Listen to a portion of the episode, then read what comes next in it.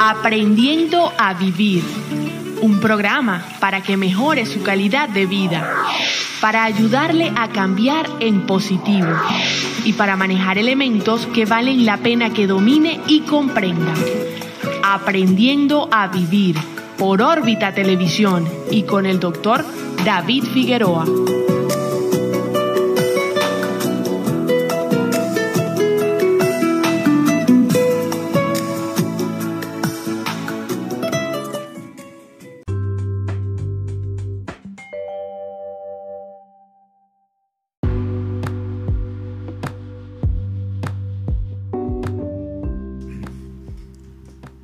Saludos amigos, habla el doctor David Figueroa, médico psiquiatra.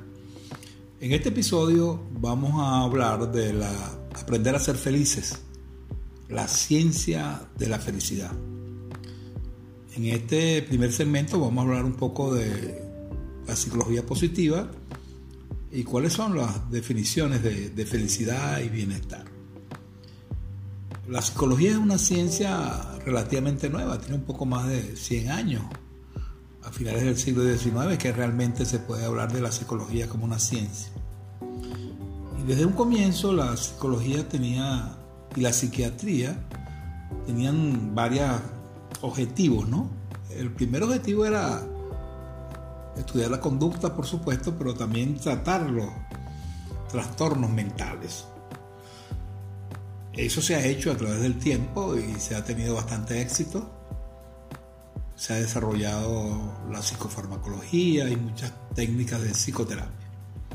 Sin embargo, la psicología también tenía otras metas, otros objetivos, que era también hacer la vida de las personas más productivas y plenas, desarrollar el talento, la inteligencia de la gente. Quizás esos dos últimos objetivos no, no se les ha dado la debida importancia. Y es por eso entonces que en comienzo del año 2000 aparece una, una especialidad, una, escuela de psicología que se llama la psicología positiva. El fundador de esta escuela es un psicólogo que se llama Martin Seligman de la Universidad de Pensilvania.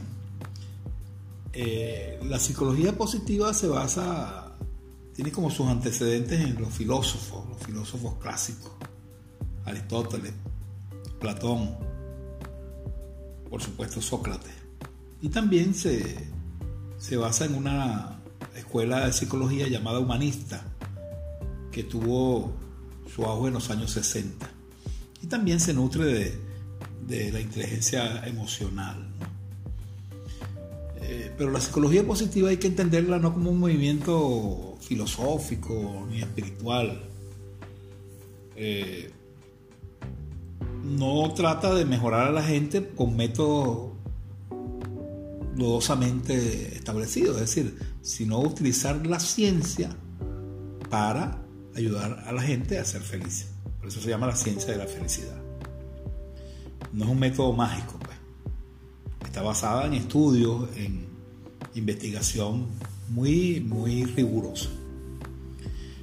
Los objetivos de la psicología positiva son, por supuesto, mejorar la calidad de vida de las personas y prevenir la aparición de los trastornos mentales, ¿no? Y convertir el desarrollo personal en una ciencia seria y bien documentada.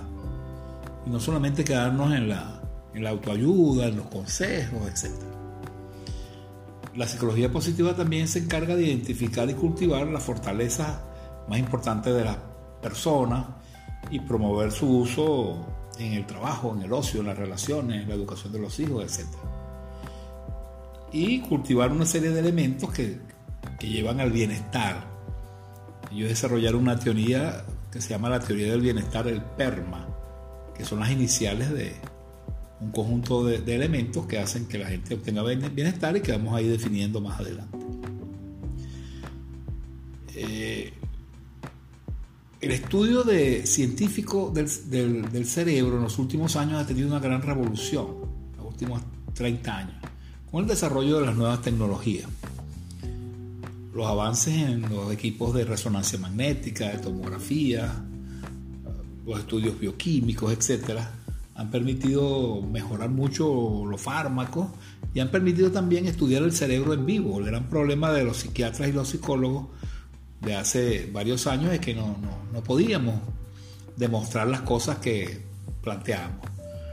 Si nosotros colocamos en un escáner cerebral, en un, en un resonador magnético especial a una persona, podemos ver el cerebro en vivo cómo está trabajando.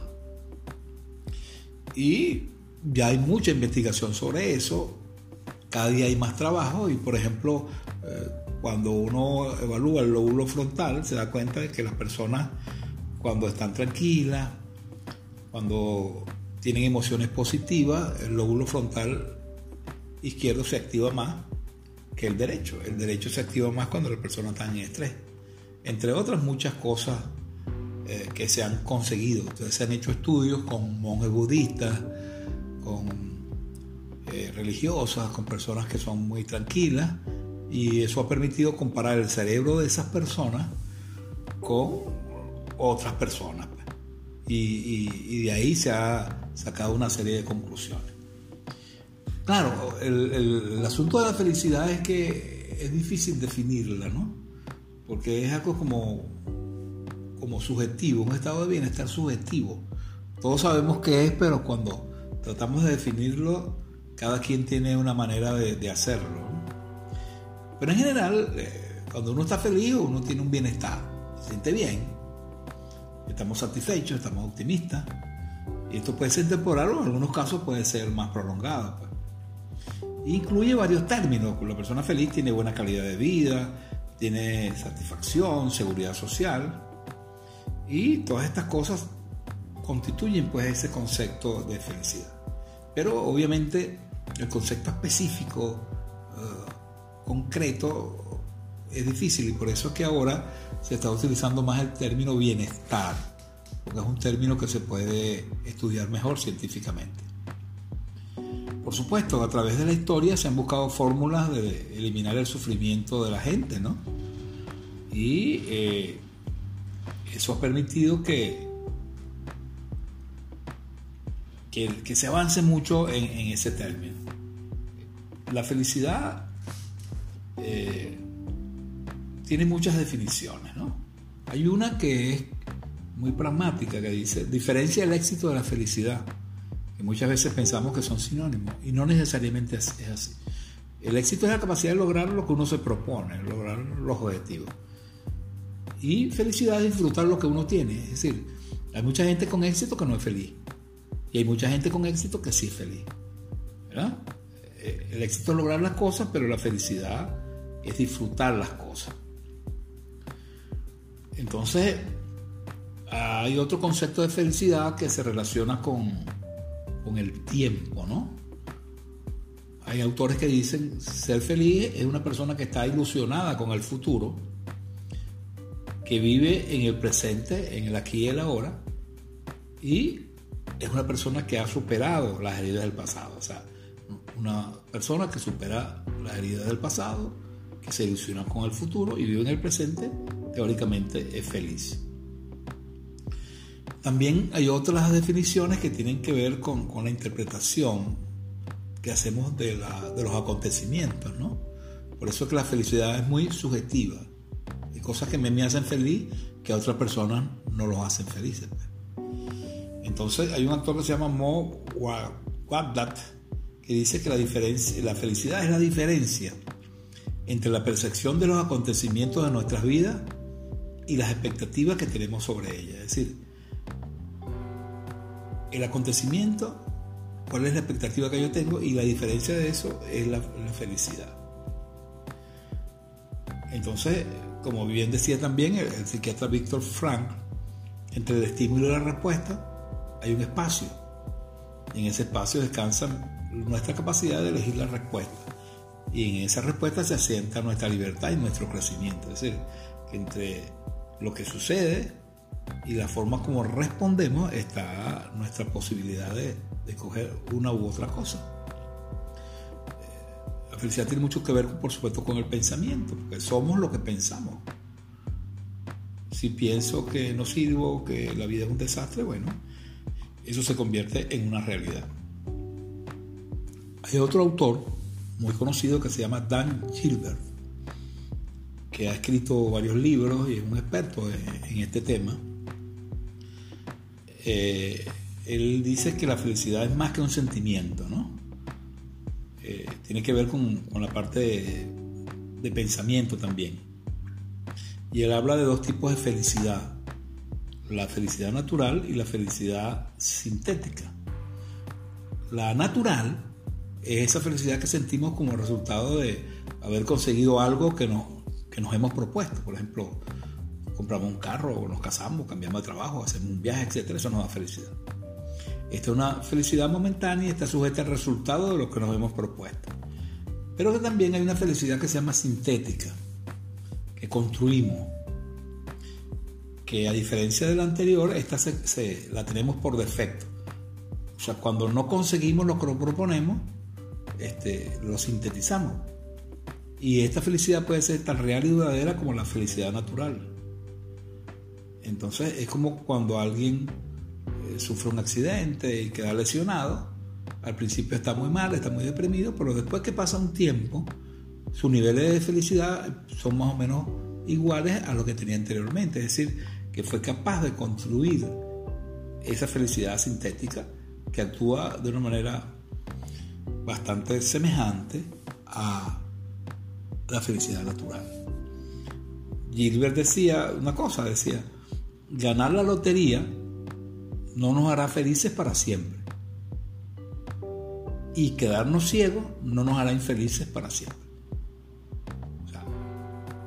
ese planteamiento, Gilbert decide que esto no es cierto. Es decir, ganarme la lotería no implica que voy a ser feliz siempre, ni tener un problema de salud me va a hacer infeliz siempre.